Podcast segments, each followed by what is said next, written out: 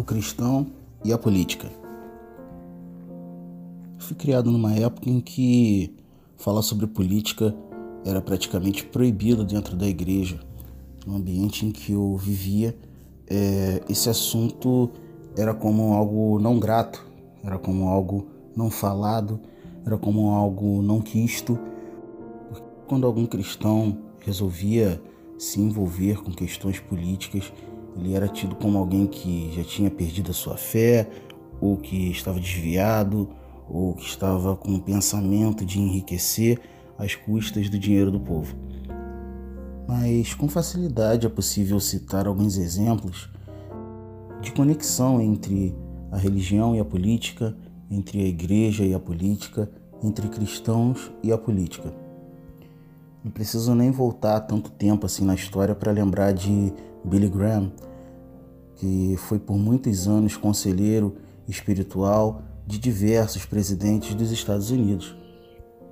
Voltando alguns séculos antes, talvez eu encontre o maior dos exemplos, quando no século XVI a Igreja Anglicana foi fundada a partir de uma desavença entre o rei da Inglaterra e as lideranças da Igreja Católica, passando assim na Inglaterra o rei ser o chefe de Estado, o chefe de governo e o chefe dessa nova religião, o anglicanismo.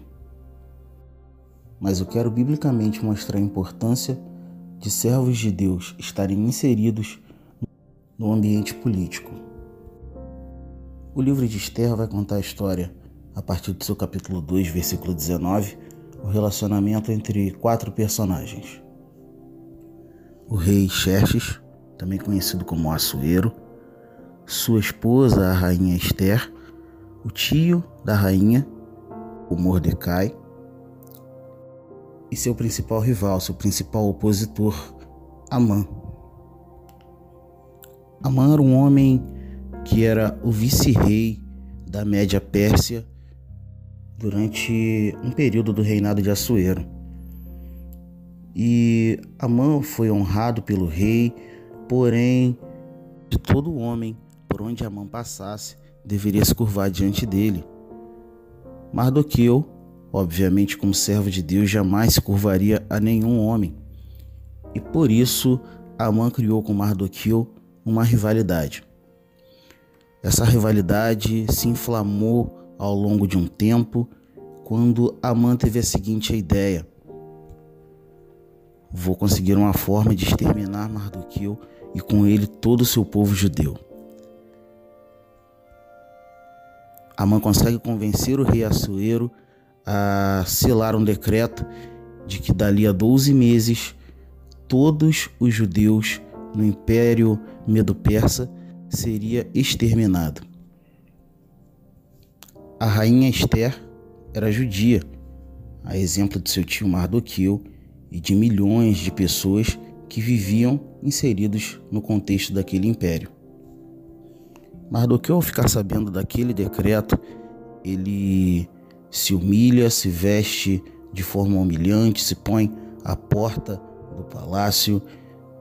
E quando sua sobrinha fica sabendo daquela postura de Mardoqueu, ela questiona o porquê que ele está fazendo aquilo e ele diz para ela: Olha só, Esther, Amã, príncipe do rei Assuero, é, influenciou o rei para que ele assinasse um decreto, selasse um decreto que fizesse com que daqui a um ano todos os judeus sejam mortos. Verifica a possibilidade de você interceder junto ao rei, veja o que você pode fazer em prol do seu povo. Esther responde para Mardoqueu da seguinte forma: Olha só, Mardoqueu, você sabe que qualquer pessoa, inclusive a rainha, que entrar na presença do rei, no pátio do rei, sem ser chamado, ele está passivo de morte. E faz 30 dias que eu nem vejo o rei. Mardoqueu responde o seguinte para Esther: Olha só, Esther, você é judia. Você acha que por ser a rainha você está fora desse decreto? Pode ter certeza que não. E mesmo estando no palácio, também está correndo risco de vida. Então, fale com o rei e interceda pelo seu povo. Mardoqueu vai dizer para Esté uma frase muito interessante. Ele diz o seguinte: Quem sabe, Esther, não é por isso que você foi colocada como rainha. Quem sabe não foi por isso que você foi estabelecida nessa posição. Quem sabe não foi para esse dia, quem sabe não é para esse propósito que você está onde está. Toda vez que nós ocupamos um lugar de influência, essa ocupação carrega consigo um propósito. O panorama é o seguinte: o principal governante abaixo do rei resolve decretar o genocídio de toda uma nação, de todo um povo. A rainha promove jantares diante do rei para pedir por sua vida, e quando ela revela os verdadeiros planos de Amã, e que atentariam até contra sua própria vida, a mãe é desmascarado e é morto por ordem do rei Assuero. Mas o rei ele não só livra a vida da rainha, não só livra a vida do seu tio, como lança um novo decreto em que naquele dia em que todos os judeus seriam mortos, eles poderiam também ter o direito de defesa. Chegado aquele dia, todos aqueles que tentaram contra a vida dos judeus foram mortos e muitos outros que tinham o pensamento de, através dessa divisão racial, tentar contra a vida dos judeus, tentar fazer parte desse genocídio terrível, todos aqueles que pensavam dessa forma ficaram amedrontados e os judeus conseguiram manter e se salvar e manter as suas vidas. O que nós vemos aqui são dois servos de Deus livrando uma nação inteira do genocídio através da sua influência política. Após um período de tempo, Mardoqueu foi honrado e passou a ocupar o lugar que pertencia a Amã. No reinado da Média Pérsia, não existia nenhum homem acima de Mardoqueu, além do próprio rei.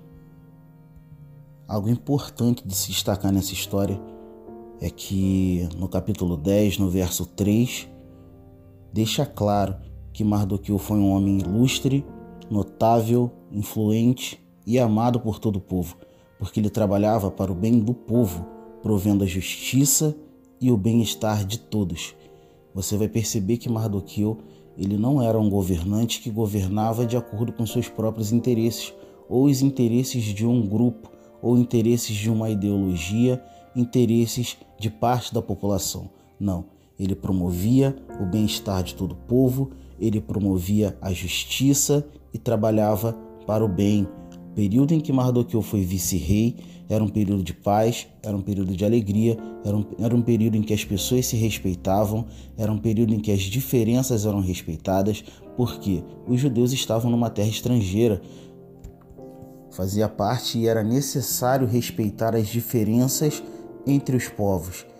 E mesmo assim, Mardoqueu foi ilustre porque ele governou e julgou para o bem de todos. Você vai observar que nós temos agora dois servos de Deus ocupando cargos de extrema importância no reinado estrangeiro. Se os cristãos não ocuparem lugares de influência, alguém vai ocupar. Temos o exemplo da Broadway, quando em seu início ofertou e ofereceu às igrejas americanas que fizessem os primeiros espetáculos pela sua experiência com música, com artes, com beleza. A igreja rejeitou por não julgar que aquele era seu lugar de expressão, por não julgar que aquele era um lugar a ser ocupado pelos seus participantes e membros. E nós vemos hoje o reflexo dessa não ocupação. Nós poderíamos ter hoje na Broadway um dos principais centros de adoração a Deus, um dos principais centros de justiça, mas não é isso que nós vemos. Quando eu falo de os cristãos ocuparem lugares de influência na sociedade e até mesmo cargos políticos, eu não estou dizendo de fazer do altar palco de comício. Aliás, é terrível quando nós vemos políticos em altares de igrejas, fazendo suas propagandas e fazendo suas campanhas e se utilizando daquele momento, daquele altar, lugar de adoração a Deus, para chamar para si votos e seus interesses próprios. Antes de sermos cristãos, nós somos cidadãos e nós temos que ser o diferencial do mundo também com a nossa cidadania. Os cristãos eles não foram chamados para governar para a igreja, mas para pastorear as nações. Nós devemos buscar o bem do povo, a justiça, a paz e o bem-estar de todos, assim como Esther, Mardoqueu, José. José é um outro exemplo em que governou no Egito por muitos anos, também em terra estrangeira, uma nação que não servia ao mesmo Deus que ele, porém foi um período de paz, de prosperidade, de justiça. A Bíblia é um livro milenar, contém princípios de vida plena, de prosperidade, de paz, de saúde, de respeito. E esses princípios aplicados à vida de indivíduos já fazem uma diferença formidável. Agora imagine se todos esses princípios fossem aplicados a toda uma nação. Ressalto que eu não estou falando de religião, estou falando de princípios milenares bíblicos, segredos de paz, de justiça, de prosperidade, de bem-estar. Nós vivemos hoje num contexto social extremamente diversificado. E sair da nossa bolha e fazer a nossa voz ouvida, precisamos saber também ouvir as vozes dissonantes da nossa, mas igualmente relevantes nesse contexto polifônico, onde diversos grupos querem fazer a sua voz ouvida, diversos grupos têm as suas demandas e as suas necessidades a serem atendidas. Os cristãos precisam principalmente saber respeitar as diferenças e não ofendê-las. Jesus era encantador porque todas as vezes que ele se deparava com alguém de um contexto social diferente do dele, mas que estava ali para ouvi-lo, ele nunca criticava aquela pessoa, seus olhos não eram de julgamento, sua postura não era de rejeição, muito pelo contrário, Jesus ele recebia a todos da mesma maneira, ele cuidava de todos da mesma maneira e por isso ele tinha direito de ser ouvido. O amor e o respeito pelo qual Jesus sempre tratou seus ouvintes, seus seguidores, pessoas até mesmo que não o conheciam, era algo que explodia a cabeça dos religiosos da época. Eu finalizo esse podcast dizendo uma frase seguinte que eu aprendi alguns anos atrás. Você atrai mais abelhas com mel do que com vinagre.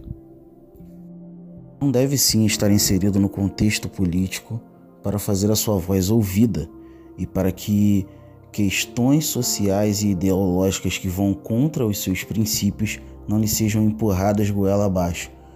Porém, o principal foco da inserção de cristãos no contexto político é para que eles apliquem princípios bíblicos que façam com que a sua nação seja abençoada, justa, pacífica e busque sempre o bem-estar de todos.